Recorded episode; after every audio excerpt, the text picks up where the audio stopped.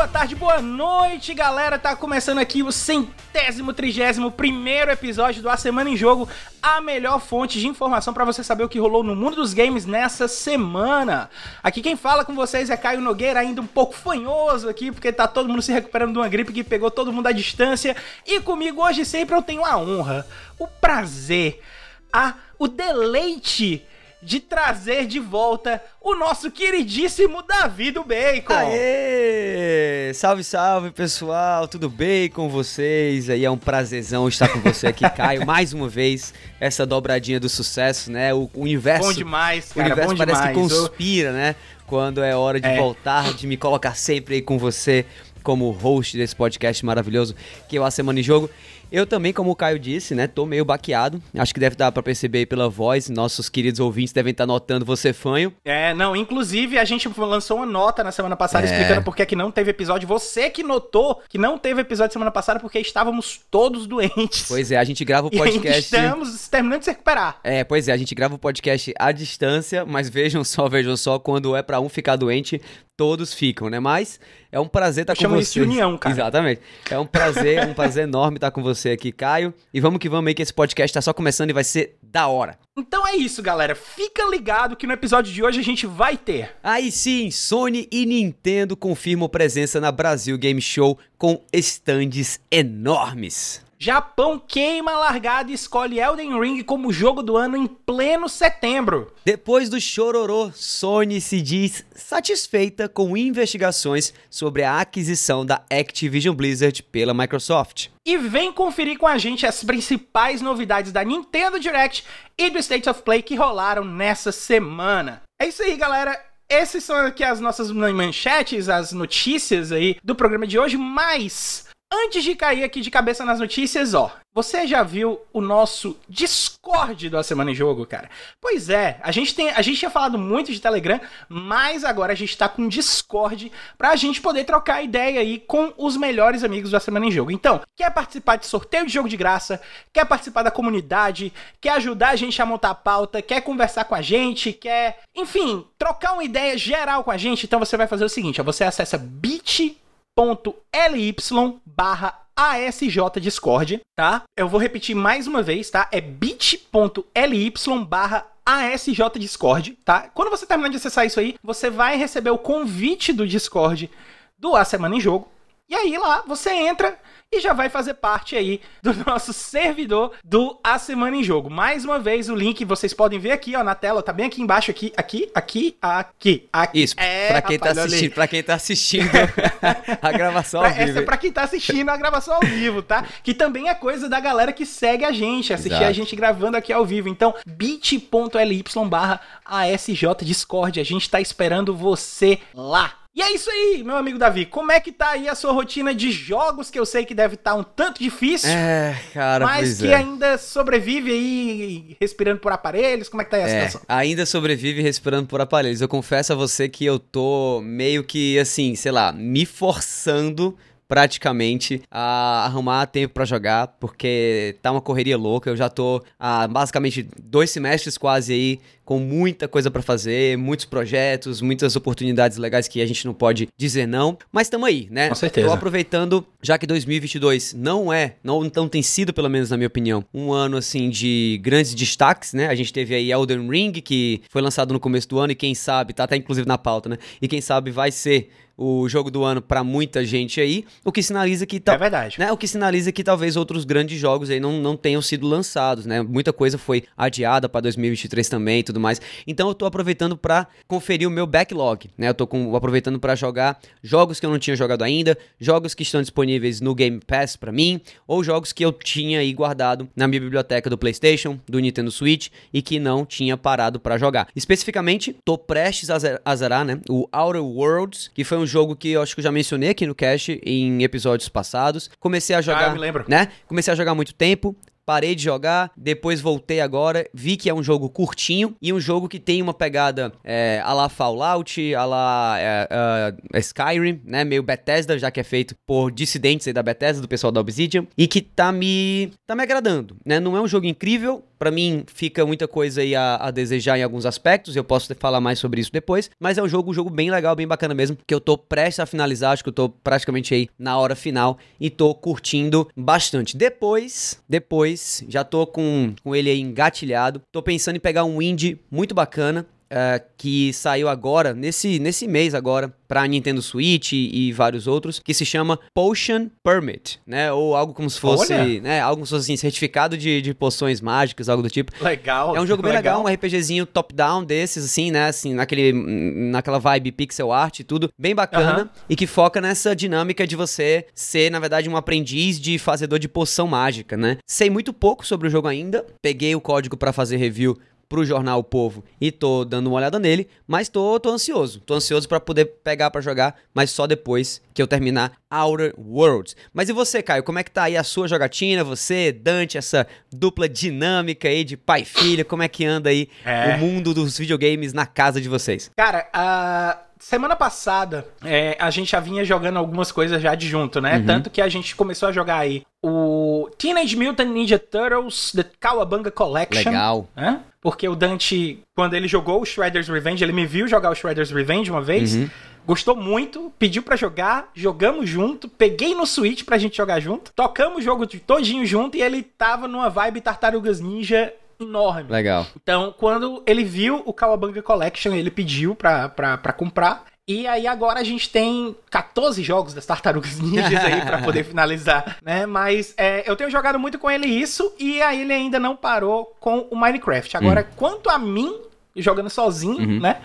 É, não foi por causa da Nintendo Direct, porque eu já estou jogando desde a semana passada, hum. tá? Mas eu estou com uma postura parecida com essa do Davi, de jogar coisas da minha backlog que tava parada. Pois é. E o que foi que eu peguei para jogar? Nada mais, nada menos que The Legend of Zelda Breath of the Wild. Ai, papai. E eu tava e eu tô absorto no jogo. O jogo é lindo, maravilhoso. Uhum. Ah, o mundo é muito bacana de explorar né? Dá para entender, eu ainda não joguei Elden Ring, mas dá para entender por que é que o pessoal fala que ele é o, a forma de explorar o mundo meio que definiu a, a novos parâmetros aí para para pro como é que eu posso dizer para os jogos que estão sendo feitos para esse né? gênero então, de jogo de mundo aberto agora né com isso uhum. isso para o gênero de, de, de, jogo aberto então isso. é bem marcante a experiência tem sido algo bem bacana uhum. né a, a, o mundo acabou me levando primeiro ali pra parte dos horas para cuidar ali do, da, da questão tá assolando lá o reino o reino do domínio dos horas, né? Uhum. Mas eu sei que poderia ter, ter me levado para qualquer outro canto que a história ainda continuaria acontecendo e eu acho isso muito bacana essa essa essa essa forma de contar a história do jogo, de deixar tudo aberto assim pro jogo. Tô amando a experiência, né? Fiquei vibrando ainda mais quando saiu a Nintendo Direct com o anúncio do, do Tears of the Kingdom, Sim. né? E vamos ver aí no que é que vai dar esse outro jogo no Tears of the Kingdom, porque tem feito um burburinho muito grande, tem mexido muito aí com a, com a galera, e eu já tô aí pegando o meu, a, a, o meu espírito de Zelda novamente. Massa. Mas sabe o que mais que eu vou pegar, meu amigo? Opa. Eu vou pegar carona. Eu vou pegar carona nesse primeiro bloco de notícias que tá passando aqui na frente que a gente vai entrar agora. Agora.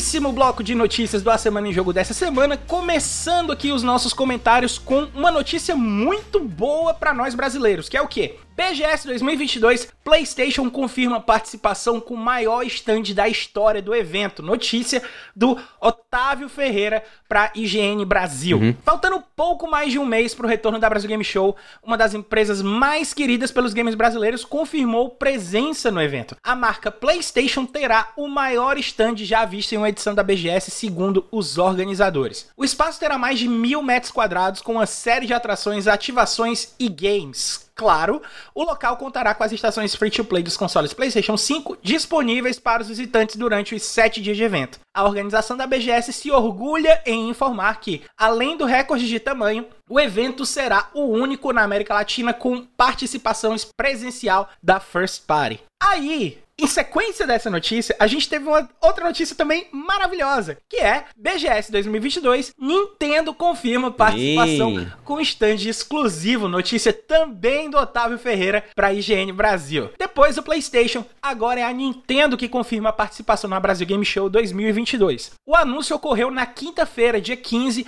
nas redes sociais da empresa. A Big N afirma que terá um stand próprio onde os visitantes podem jogar, aspas, os games mais recentes para o console Nintendo Switch. Até o momento, a Nintendo não confirmou quais serão os jogos disponibilizados na BGS 2022 e também não mencionou qualquer outro tipo de ação especial ou ativação para os sete dias aí de BGS. Por enquanto, a empresa apenas avisou que fornecerá mais detalhes em breve. E aí, Davi, como é que tá a empolgação agora, cara? Que a gente tem aí essas duas confirmações na BGS. Uhum. Como é que tá aí a sua, o seu hype pra BGS 2022? Cara, bastante grande o hype. Bastante grande mesmo. Acho que vale a pena já comentar. Não sei se isso já foi comentado nas, nas edições passadas do cast. Minha memória é curta, é horrível.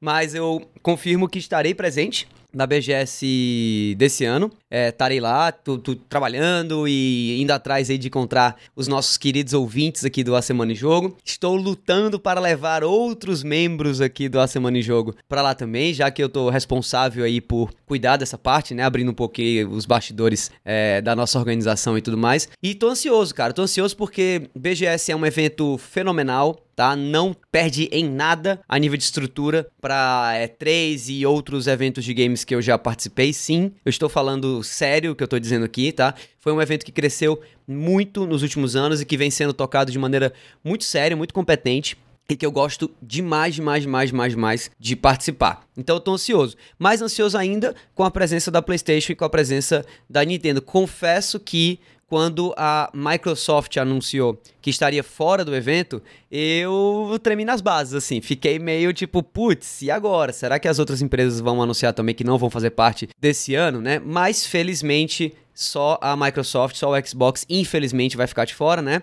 Mas felizmente Sony e Nintendo confirmaram presença. Eu tô Confesso que eu tô bastante ansioso pelas duas. Não sei dizer para qual das duas eu tô mais ansioso. Quem me conhece sabe que eu curto demais, demais, demais a PlayStation. Mas assim, nessa geração é, atual, né, agora de PlayStation 5, Xbox Series S e X e tal, e Nintendo Switch atual, eu venho muito mais uh, jogando né, games do Game Pass do que da própria Sony. Então, assim, confesso que a minha vontade de conferir o que Sony e Nintendo têm feito tá meio que igual, né? Dessa vez, sem fanboyzice aí. Mas e você, Caio? Como que você tá em relação a essa sua expectativa aí pra BGS 2022? Cara, eu, eu tô numa vibe um pouco parecida com a sua, né? Embora já seja confirmado que sim, e isso é uma confirmação oficial, é, eu já, já devo dizer aqui, o A Semana em Jogo estará sim. na BGS 2022, né? Então, seja aí pela figura do Davi, ou seja por quem mais conseguir ir é, junto da equipe. Eu, infelizmente, não vou poder, né?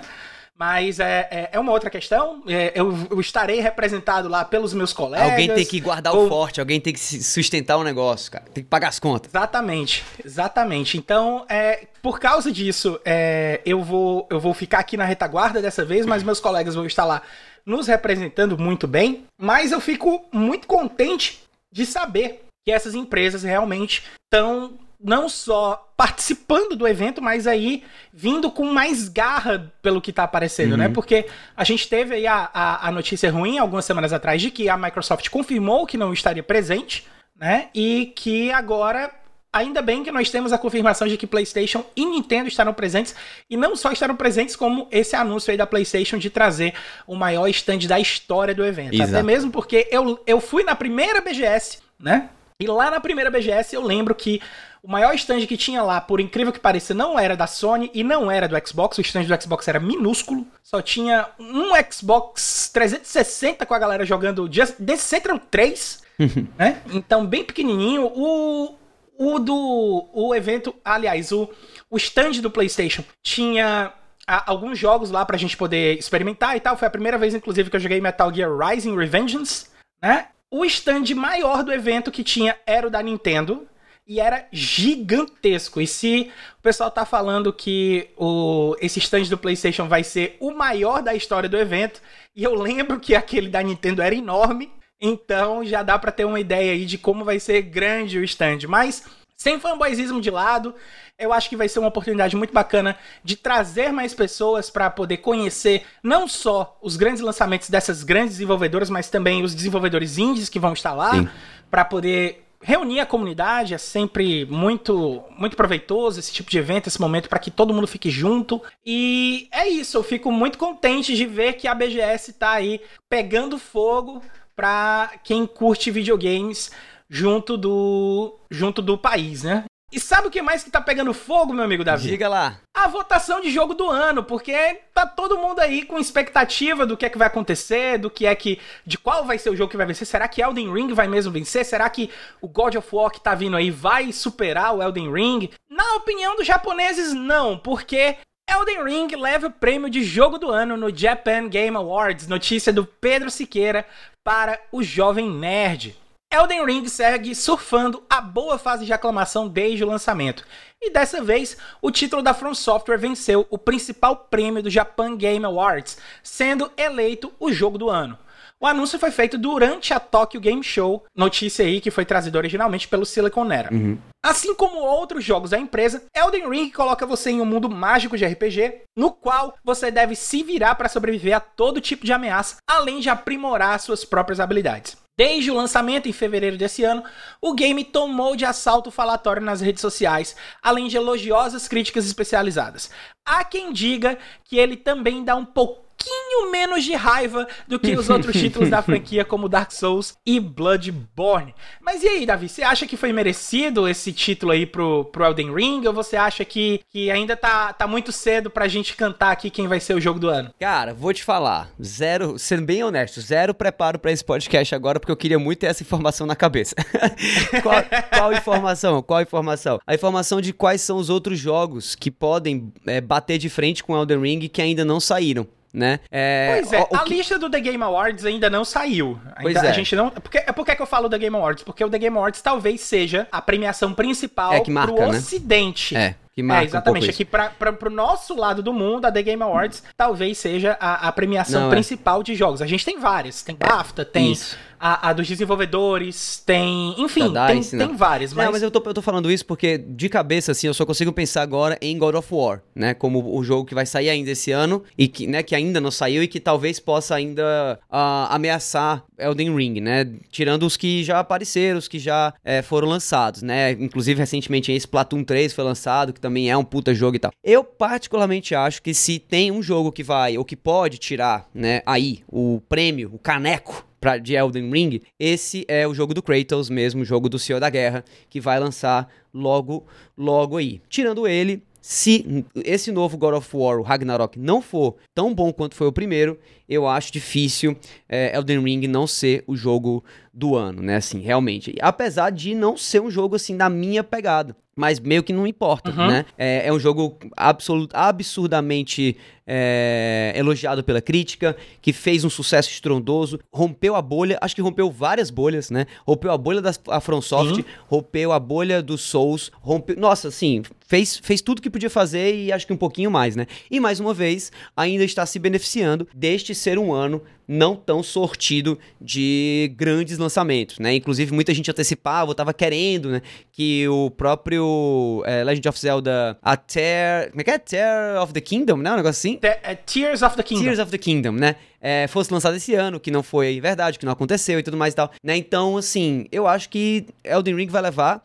e que bom que leve mesmo. Eu acho que a gente precisa realmente é, elevar agora, assim, também, né? Essa categoria de jogo Souls, e eu acho que é uma maneira bem legal da gente poder, sei lá, expandir um pouco e tirar um pouco esse foco que a gente estava tendo até então, né, de Battle Royales ou de shooters, né, como os principais jogos assim do momento. Legal agora a gente tá podendo olhar para Souls como o gênero do momento representado aí pelo todo poderoso Elden Ring. Mas e você, Caio? É tipo, você chegou a jogar Elden Ring? Qual que, qual que tem sido o seu jogo do ano até agora? O que você acha que pode aí ameaçar Elden Ring? Será que é só God of War mesmo? Então, para não dizer que eu não joguei Elden Ring, eu joguei. Uhum. 10 minutos, mas eu joguei. Ó, contou, contou, contou. Só que, é, já, já deu pra ter um, um pouquinho ali do feeling da questão da exploração do jogo e tal, porque eu não joguei no meu save, Uhum. eu joguei no save de um colega que compartilhou o save comigo é, pra, pra eu poder ter essa experiência, pra poder entender melhor o que é que o pessoal tava dizendo, né? E eu tive uma experiência bem bacana de exploração do mundo e tal, foi tranquilo. E eu me senti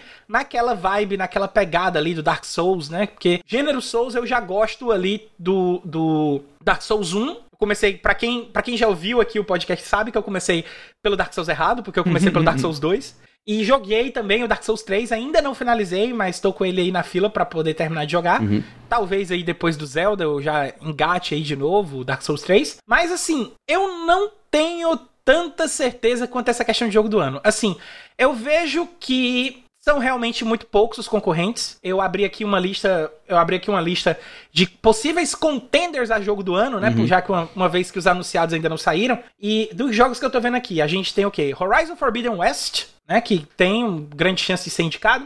A gente tem é, o Tunic, que também tem chance de ser indicado, aquele jogo indie da raposinha Sim. na pegada de Zelda. Muito bom. A gente tem o Stray, que é o famigerado jogo do gato. É, é bom, mas não leva nem a pau isso aí. É. É, eu também acho. Eu, eu me diverti um pouquinho jogando com ele, mas ele não leva jogo do ano, não. É.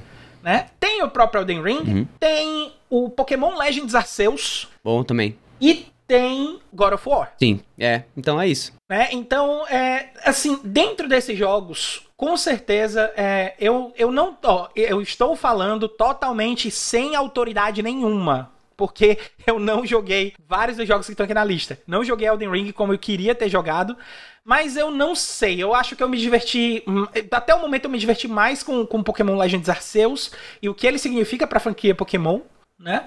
Mas eu sei que Elden Ring também significa muito pra franquia Souls. Então é, é- é- é realmente tentar dar um tiro no escuro aqui, se eu for tentar dizer qual é o jogo do ano. Ah, eu não sei se Elden, se Elden Ring leva, mas eu também não me atrevo a dizer qual levaria, porque eu também não faço a menor ideia. Então vamos segurar um pouquinho aqui, vamos é, dar um hold aqui na minha opinião, Uhum. pra que a gente veja, pra que eu possa ver melhor ali um pouquinho. Quem sabe ali mais perto da TGA eu já tenho jogado mais coisa e eu já consiga dizer o que é que a gente vai jogar de certo.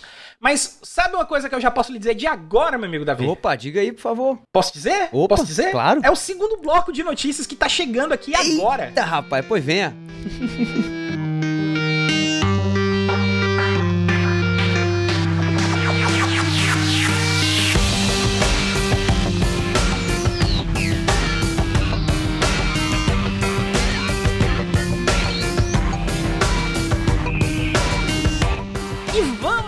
agora pro nosso segundo bloco de notícias aqui, com Sony estaria satisfeita com a investigação de compra Xbox Activision. Notícia aí do Jean Carlos Mota para IGN Brasil.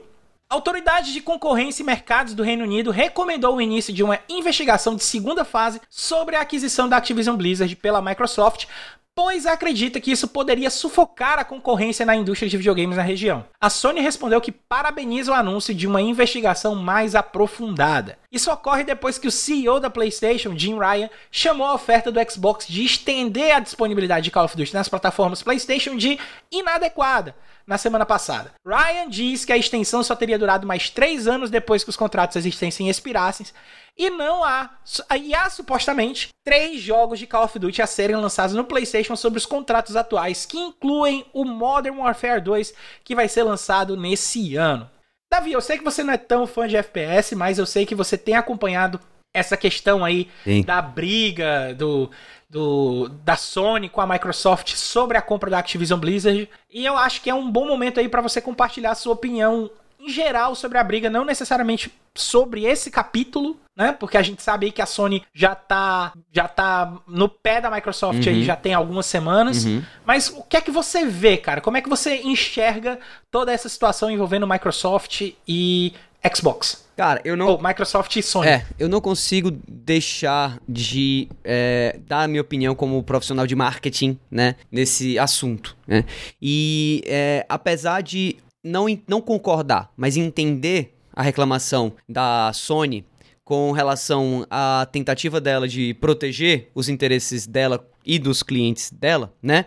A Sony tá tentando sobreviver, uhum. como toda empresa tem que tentar sobreviver e tal. É, eu vejo de uma maneira não muito positiva essa postura do Jim Ryan de olhar para algo que já não é mais dele ou já não é mais do, do livre mercado, no, no sentido de, de uma plataforma ou de, um, de uma propriedade intelectual que não mais está colocada para todas as empresas da mesma maneira, que no caso aqui é Call of Duty, né? E, e, hum? e, eu, e, e que não tá olhando para isso com um, uma percepção, com uma perspectiva de tipo, ok, o mercado mudou, a minha concorrência agiu e agora eu preciso responder à altura dentro do mesmo campo, né? Ou seja, do campo do mercado. É, a tentativa da Sony de levar isso para o campo jurídico me deixa um pouco, não sei, me, me faz achar estranho essa, esse tipo de atitude, sabe? Não parece a, uhum. a Sony que, que, vinha se colocando de maneira, maneira, agressiva no mercado, que vinha se confiando num, num, numa grande força que ela tem hoje, que é ter,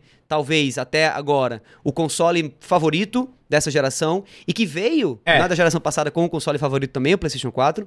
Eu achei estranho. Uhum. Eu gostaria muito mais de ver essa mesma Sony, que recentemente comprou né, os criadores de Destiny, da franquia Destiny, a Band no caso, que é para mim, Destiny, um dos melhores FPS da geração passada e dessa do ponto de vista de gameplay, né? E que podia uhum. muito bem estar tá pegando isso daí e alavancando no mercado sem fazer alarde, né? É, a, até da mesma forma que a Microsoft faz, elogiando a jogada da Microsoft, desejando sucesso, né, para para Activision e para Microsoft agora nessa parceria e deixando quieto aqui enquanto do seu lado estaria desenvolvendo aí uma maneira de bater de frente com esse essa mudança, né, com esse concorrente de peso que eles têm que se chama Microsoft, né?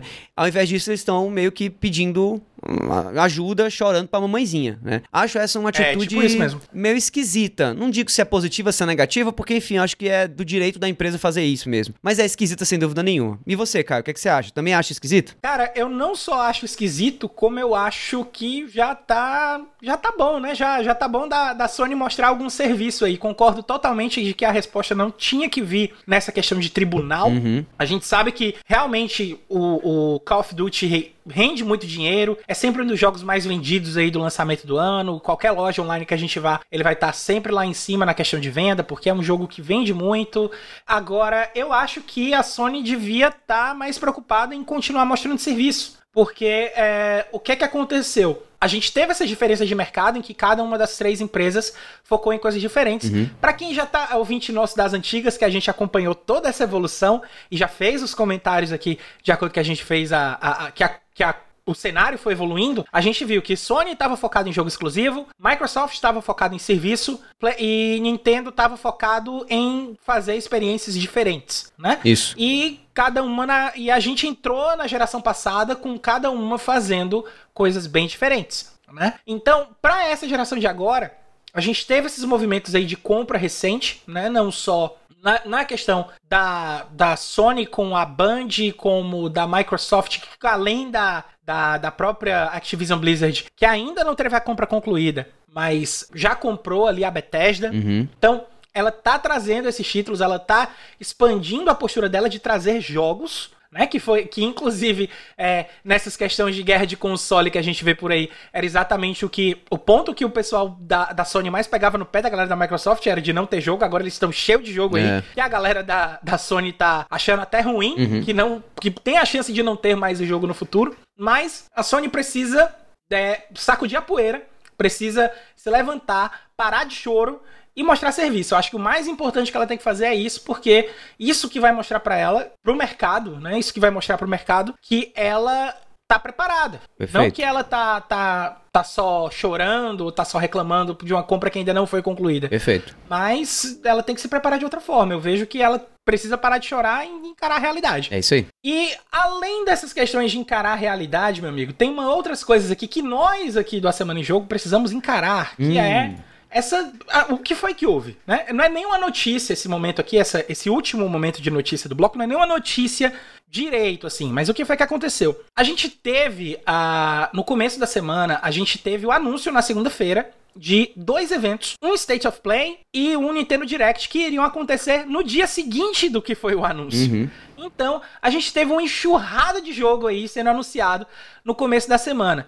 Então, a gente vai trazer aqui a lista de alguns dos lançamentos que foram comentados lá e a gente vai dar os nossos destaques, ver aqui o que é que vale a pena ser comentado em cima desses jogos, beleza, Davi? Beleza, show de bola. Então, vamos lá. Fala. Não, pode falar. Não, eu acho que vale a pena, já que foi muita coisa, assim, né, pro, pro, especialmente na Nintendo Direct. Ah, quem sabe falar, assim, uma lista geral rápida, né, e depois o que é que chamou mais atenção de mim e de você, e aí a gente consegue, assim, explicar pra quem tá ouvindo a gente tudo que foi apresentado e, ao mesmo tempo, contextualizar com aquilo que a gente achou que foi mais legal, né? Exatamente. Então vamos lá, eu vou fazer uma leitura rápida aqui dos jogos que foram anunciados na Nintendo Direct. Lembrando, foi mais jogo anunciado na Nintendo Direct porque a Nintendo Isso. Direct teve o dobro de tempo do State of Play. Mas vamos lá. Nintendo Direct a gente teve Fire Emblem Engage, It Takes Two sendo lançado aí pra Nintendo Switch, um novo Fatal Frame, que é, parece ser uma conversão também de um Fatal Frame antigo chegando pro Nintendo Switch, Xenoblade Chronicles 3, o passe de expansão, a segunda onda do passe de expansão, Front Mission 1 e Front Mission 2 Remake, Story of Seasons A Wonderful Life chegando aí no Nintendo Switch, Splatoon 3, que é o Splatfest, Uhum. Octopath Traveler 2 também foi anunciado. A Fae Farm, Final Fantasy Death Rhythm, Final Bar Line, é nesse momento aí que o Davi dá aquela dorzinha no coração, por causa do nome do jogo. Quem me conhece sabe, pelo amor de Deus. o que, porra, que porra, não, deixa, vai, esquece, esquece, continua, por favor. Vamos continuar aqui. Run Factory 3 Special. Vários jogos aí de Nintendo 64 chegando no serviço online do Nintendo Switch, com destaque para GoldenEye 007 com online. Uhum. né? Pelo menos aí o online confirmado nas plataformas do Switch. Mario Strikers aí com o anúncio da chegada da Pauline e do Diddy Kong numa atualização gratuita no Mario Strikers. Atelier Risa 3. Pikmin 4, olha só, a gente teve aí a confirmação do Pikmin 4. Just Dance 2023, Bayonetta 3, Crisis Core, Final Fantasy VII Reunion, Kirby's Return to Dreamland Deluxe. E aí, pra encerrar o evento, a gente teve o anúncio de The Legend of the Zelda Tears of the Kingdom. Uhul. E aí, Davi, desses jogos aqui, quais aí são os grandes destaques que- do Nintendo Switch pra você? Cara, primeiro, vai se lascar Final Fantasy Tether Final Bar Line. Vai se lascar, sério. Que, que absurdo. Que absurdo. Square Enix. Que vergonha, viu? Beleza. Dito isso, eu tinha que Ai, falar. ai. Eu tinha que falar, tá no meu contrato, eu Cara, tenho eu que falar. tava assistindo a live na hora que eles anunciaram esse jogo. Só eu pensou falei, em mim, meu né? Deus, o Davi deve estar aí. tendo uma É, síncope. É, eu tava, eu tava mesmo, eu tava, porque eu não, eu não acompanhei ao vivo, mas se eu tivesse, eu teria gritado. Mas, cara, óbvio que é, GoldenEye 007 é muito bacana saber que, que tá voltando, mas confesso que, assim, pra mim, né, eu particularmente não me pego tanto, assim, pela parada da nostalgia. Então, pra mim, old game is old mesmo, sim. Então, é, eu entendo quem curte, mas eu particularmente acho legal, mas jamais vou jogar, né, é, o game, porque já joguei na época. Mas convido a todos que não jogaram pra conhecer esse maravilhoso FPS que foi um marco, né, na história do Nintendo 64 e também na história de todos, da história dos FPS em geral. Sim, com certeza. O que mais me chamou a atenção dessa Nintendo Direct? Octopath Traveler 2, tá? Eu joguei o primeiro Octopath Traveler, é um puta RPG, old school, né? Old game, mas na verdade é um jogo novo com uma pegada antiga, né? Então aí sim eu curto, né? Ou seja, é um novo conteúdo, mas com uma pegada clássica. Esse segundo é, me interessa demais, porque eu acredito muito, muito, muito, muito, muito nesse lance da iteração, ou seja, de você lançar algo, pegar o que deu certo e manter e corrigir o que deu errado na, no- na, na, na versão anterior, na nova versão. Então eu acredito que esse Octopath Traveler 2 vai engrandecer ainda mais os aspectos positivos do primeiro, gráficos maravilhosos, uma história muito legal e muito bem interpretada, voice acting de primeira linha, e quem sabe vai corrigir os principais erros do primeiro jogo, que assim, fica a critério de, de cada um aí, né? Mas que dizem muito respeito ao fato do jogo ser um pouco lento, a história ser um pouco complicada demais em alguns aspectos, e alguns dos vários heróis, né? Já que são oito heróis geralmente que têm a mesma, é, enfim, o, o mesmo, o mesmo storyline que vai se meio que se, se mesclando, não empolgavam da mesma maneira, né? Então, isso aí já Uhum. é uma questão a se, a se torcer pra esse novo jogo. Crisis Core Final Fantasy VII Reunion tem que chamar atenção, tem que me chamar atenção, porque é Final Fantasy VII. É, eu não joguei direito Crisis Core, né? Que foi um jogo do PSP, se eu não me engano. Bacana eles estarem fazendo esse remake, né? Com várias modificações para, esse, para essa nova edição do jogo agora no Switch. E também The Legend of Zelda Tears of the Kingdom, né? Que apesar de eu ter errado o nome mais cedo aí no, no cast, é, foi um dos poucos lançamentos desse State of Play, desse State of Play, desse Nintendo Direct que eu conferi, né? Eu vi, logo depois que saiu, eu tava no Twitter, logo depois que foi anunciado eu vi, e eu achei muito, muito, muito, muito legal. E pelo que eu percebi, que era um, um, um, medo que eu tinha, acredito que vai rodar bem no Nintendo Switch modelo normal, né? Não vai ser um jogo, talvez, que era o meu medo, do próximo Nintendo Switch. Acredito que o próximo Nintendo Switch que a gente vai ter, ou o próximo, enfim, o próximo console da Nintendo que eu acredito que vai vir ano que vem, pelo menos o anúncio, vai rodar esse jogo maravilhosamente bem, mas eu tava muito preocupado se esse novo Legend of Zelda ia de fato manter o núcleo, né, e o gameplay e os gráficos e sei lá, a pegada do jogo anterior, porque Sim. eu tava muito preocupado se não ia dar para jogar no meu Nintendo Switch, que ainda é o modelo de lançamento, né? Então é, é isso. E você, Caio, quais foram os seus destaques principais aí? Cara, eu devo dizer, primeiro eu preciso pontuar que dos jogos que foram listados, a gente tem o Harvestella, uhum. né, que já tinha sido anunciado, ele não tá aqui na lista porque ele não foi, não é tão novidade assim. Uh, o Story of Seasons e esse Fae Farm,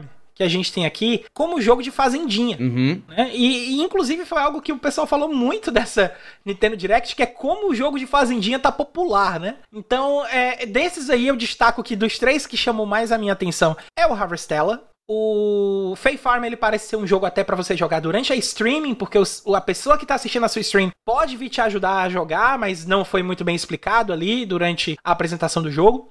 Então, eu tô de olho no Harvestella. Eu tô de olho aí no Crisis Core Final Fantasy VII Reunion, exatamente pelos mesmos motivos que você. Eu não tive tanta chance de jogar o Crisis Core, porque na época eu não tinha PSP também, eu tava jogando no meu DS. É Octopath Traveler 2, e não só o Octopath Traveler 2, mas o, o que significa o anúncio de um Octopath Traveler 2, porque é o hum. seguinte, a gente vê aí que a Square Enix tem investido muito em RPG no Switch. Uhum. E não só RPG no Switch, mas RPG com essa pegada de, de pixel art 3D, como é o caso aí que ela começou no Octopath Traveler, que a gente teve no Triangle Strategy, Verdade. que a gente teve no remake do Live Alive, que é um jogo sensacional. Jogão. Quem ainda não jogou, vá atrás de jogar Live Alive, porque é maravilhoso. Eu, eu, tenho, eu tenho 60 horas naquele jogo e é incrível, é muito, muito legal mesmo. E agora, com essa confirmação do Octopath Traveler 2, a gente tem aí a solidificação de que não só esse esquema de RPG está sendo lançado uh, é,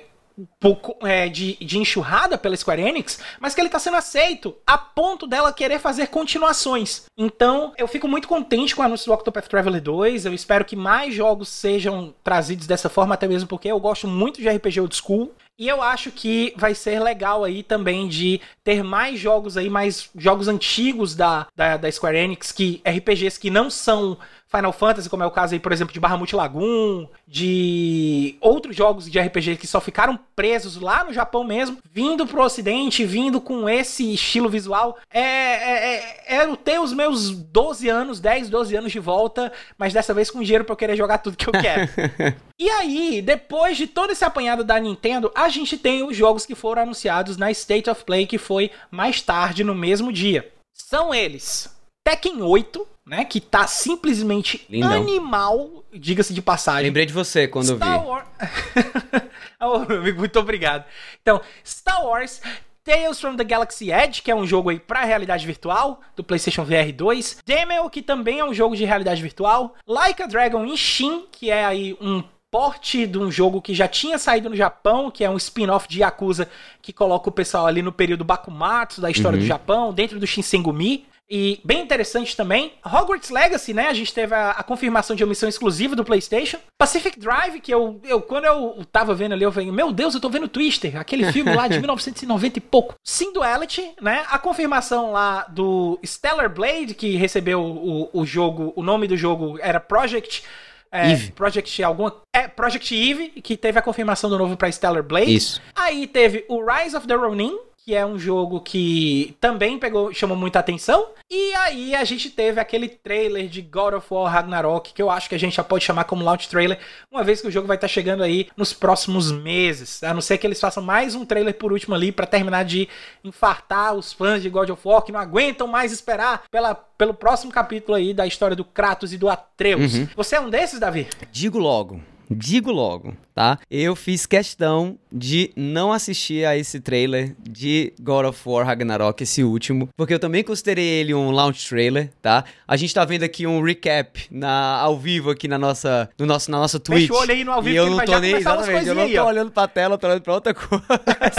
e pra não ver, pra não ver. Uh, mas assim, a nível de destaque, óbvio, né? God of War Ragnarok tem que ser destaque, não tem, não tem jeito. Outro jogo legal também que eu achei bacana foi o Stellar Blade, né? Que era aí o Project Eve, um jogo que me interessou muito, que tem uma pegada, inclusive, voltada pra realidade virtual, que também me atrai. O Like a Dragon, né? Que, assim, apesar de eu não ser o maior fã de, de Yakuza, é, é, é, de novo, é impossível não reconhecer o destaque que essa série vem tendo, né? E o sucesso que ela vem fazendo. E, cara, por fim, vou falar. Tô contigo nessa com Tekken 8 aí, viu? É, recentemente. Cara, que eu, jogo eu, né, lindo. Lindo, lindo. E recentemente eu esbarrei com um vídeo no, no YouTube que explica, cara, um vídeo mais de uma hora, explica todo o lore em sequência da franquia Tekken. E acredite, tem lore e é super interessante. E é boa, é boa. Boa, eu já não sei. Eu, é boa, o, pra jogo de luta é uma lore muito boa. Nunca é vi bom, um jogo de luta esse com uma lore tão, de, tão maluca. Esse juiz de valor deixo com você aí para, e com os fãs da, da franquia. eu achei interessantíssimo, assim, muito interessante. Especialmente a história por trás, né, todo o arco narrativo aí por trás da família do King, né, o, ou seja, o lutador de vale tudo mexicano com uma máscara de guepardo, de tigre, sei lá o quê. Cara, é bizarro, é bizarro, é muito legal. Então, assim, tô ansioso pro Tekken 8, não sou o cara de jogo de luta, né? Quem me conhece, quem escuta aqui o, o nosso podcast sabe disso, mas Tekken é uma das franquias de jogo de luta que eu mais joguei, porque tinha um arcade perto lá de casa com Tekken Tag, Tekken Tag Tournament e que eu gostava muito de jogar e que sinceramente eu acho uma das franquias de jogo de luta mais acessíveis, pelo menos na minha opinião, já que tem personagens é, que basta você ficar, né, basicamente esmurrando os botões do teclado lá do, do, do, do, arcade e o personagem faz alguma coisa sozinho sem você ter algum tipo de controle, isso é legal. Então é isso, mas e você, Caio? Cara, eu devo dizer que realmente o, o, o meu destaque desses jogos aqui, tirando o God of War Ragnarok, que é o destaque óbvio, uhum. né, vai aí também pro Tekken 8, né, até mesmo porque é, é interessante você falar é, essas coisas do Tekken, porque muito do conceito do Tekken de, de acessibilidade, principalmente essa palavra, acessibilidade, uhum. foi meio que definiu a jogabilidade de Tekken ao longo da evolução dos jogos, porque ele ele nasceu como um, um, rival de Virtua Fighter, mas Virtua Fighter era um jogo muito complicado de se jogar. Ele não era um jogo acessível. Então, a galera que tava fazendo o Tekken falou: "Quero fazer um jogo tão bonito quanto Virtua Fighter, mas que todo mundo possa jogar". E aí foi nascendo o Tekken, ele foi evoluindo exatamente nessa questão de acessibilidade até chegar hoje ao ponto de que cada personagem tem um move list de pelo menos 182 movimentos, mas isso aí é, é, detalhe técnico. Tá? A gente não precisa saber os 182 movimentos para se divertir. Está também o Like a Dragon Ishin, né? Que é o, esse spin-off de, de Yakuza, e não só esse spin-off de Yakuza, mas saber que tá vindo coisa que antes a, a SEGA queria manter só no Japão, achando que não ia fazer sucesso pro ocidente, mas que ela tá trazendo, como é o caso aí dos Personas, que ela tá trazendo para outros consoles, como é o caso desses spin-offs de Yakuza,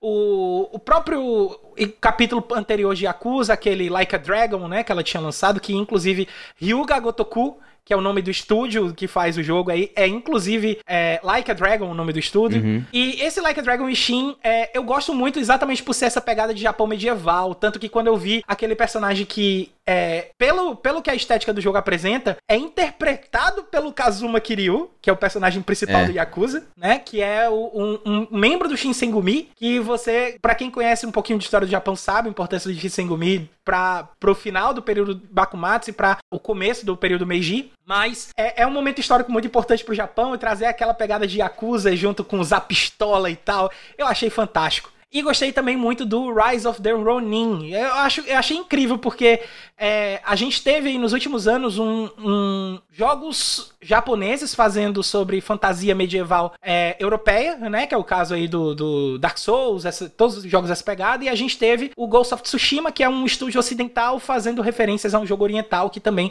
foi muito destaque. Mas aí dessa vez eu acho que o Japão chegou para querer sabe, mostrar que, que sabe também fazer jogo japonês e tá aí fazendo o Like a Dragon Ishin, trazendo Like a Dragon Ishin pro ocidente e mostrando aí o Rise of the Ronin pra que a gente possa ter um pouquinho de um jogo sobre o Japão feito por japoneses. Da hora. Mas todos esses anúncios aí, meu amigo, foi, são muito legais, a gente tá esperando eles com muita expectativa, só que eles ainda vão demorar para chegar. A verdade seja dita, eles vão demorar aí algum, algum tempo. Alguns Bocado, vão demorar algumas bocadinho. semanas, outros vão demorar alguns meses, outros vão demorar até anos, não sei, porque não teve data de anúncio para alguns jogos uhum. que estavam lá. Mas e se eu quiser saber o que é que vai sair na semana que vem, Davi? É fácil. Eu faço o quê? É fácil. É só colar na lista com os lançamentos da semana que vem que a gente aqui do A Semana em Jogo preparou para vocês.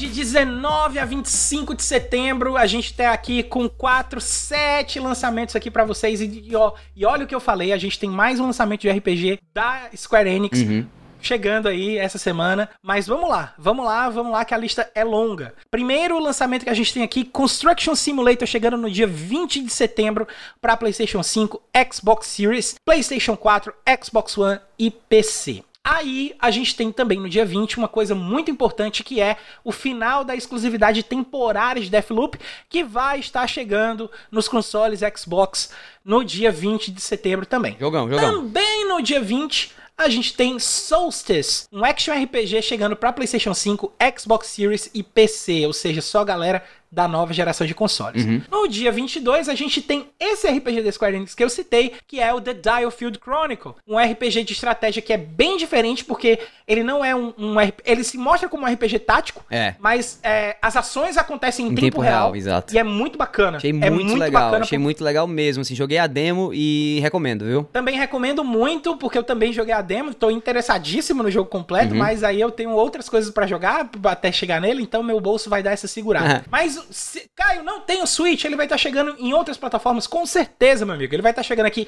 para PlayStation 5, PlayStation 4, PC, Xbox Series e Xbox One também. Beleza?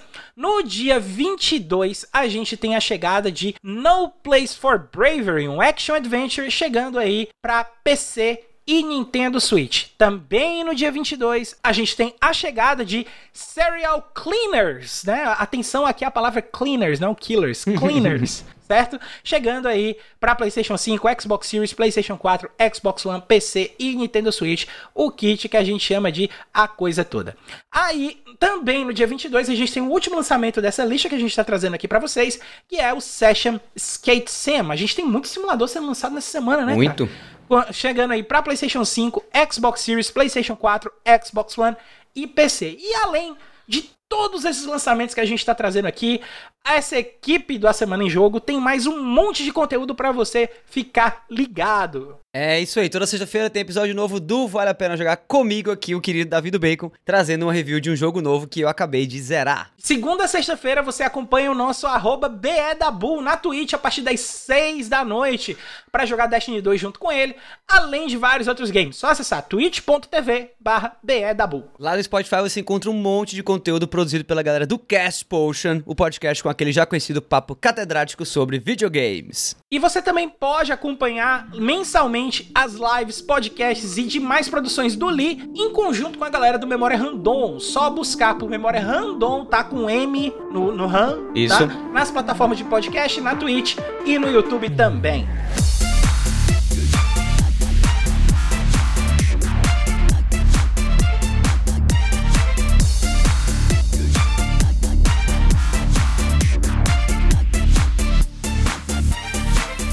Esse foi o centésimo, trigésimo primeiro A Semana em Jogo. Se você ouviu até aqui, muitíssimo obrigado. Se você gostou do episódio, assina aí o feed do cast. Fica ligado que semana que vem tem mais. Antes de encerrar, eu deixo aqui o nosso muito obrigado para é, os veículos que mandaram as notícias que a gente leu nessa edição, que são eles, o IGN Brasil e o Jovem Nerd. Então, muito obrigado aí pra galera que trabalha com jornalismo e games no Brasil. A gente adora vocês. Eu. A gente deixa aqui também o convite para você entrar no nosso Discord mais uma vez, para trocar uma ideia mais direta com a equipe da Semana em Jogo, ajudar a montar a pauta, participar de sorteio de jogo grátis, tudo aquilo ali que a gente já comentou. Então, como é que faz? bit.ly barra ASJ Discord. Coloca isso no seu navegador entra lá, manda um salve pra gente que vai estar tá tudo certo, é. beleza? E pra finalizar, Davi, que tal seguir a gente nas nossas redes sociais? É isso aí, no Instagram e no Twitter eu tô no arroba davidobacon. E eu queria fazer um pedido aqui, viu, no finalzinho, se você tá ouvindo a gente aqui agora também, né, no final do cast. Geralmente quem fica no final são os nossos fãs mais aguerridos, mais assim, incríveis da face da terra. Galera, divulga o A Semana em Jogo para o seu amigo, para a sua amiga. Vamos aí fazer, digamos assim, um esforço de rede mesmo para expandir a quantidade de pessoas que escuta esse nosso podcast que está quase chegando no episódio 150, galera. Negócio, negócio é, grande, rapaz. negócio gigante mesmo. Então, Valorizem a gente aí, por favor. Indica esse cast para alguém que você conhece e pede pra galera lá dar uma força e assinar o nosso podcast, tá bom? É isso. Eu acho que o Davi já falou todo o nosso anseio aí, então só me resta dizer minha arroba, minha arroba no Twitter é arroba foi o Caio. Beleza, pessoal? No mais é isso. Assina embaixo no que o Davi falou, compartilha, divulga o cast. Vamos transformar essa comunidade do A Semana em Jogo para ter ainda mais coisa, ainda mais conteúdo para que a gente possa trazer isso tudo para vocês semanalmente. Deixo aqui o nosso muito obrigado. Meu nome é Caio, rima não tem. A gente se vê na semana que vem, se a gente não ficar doente de novo. Um abraço, valeu, tchau, tchau. Falou, até mais.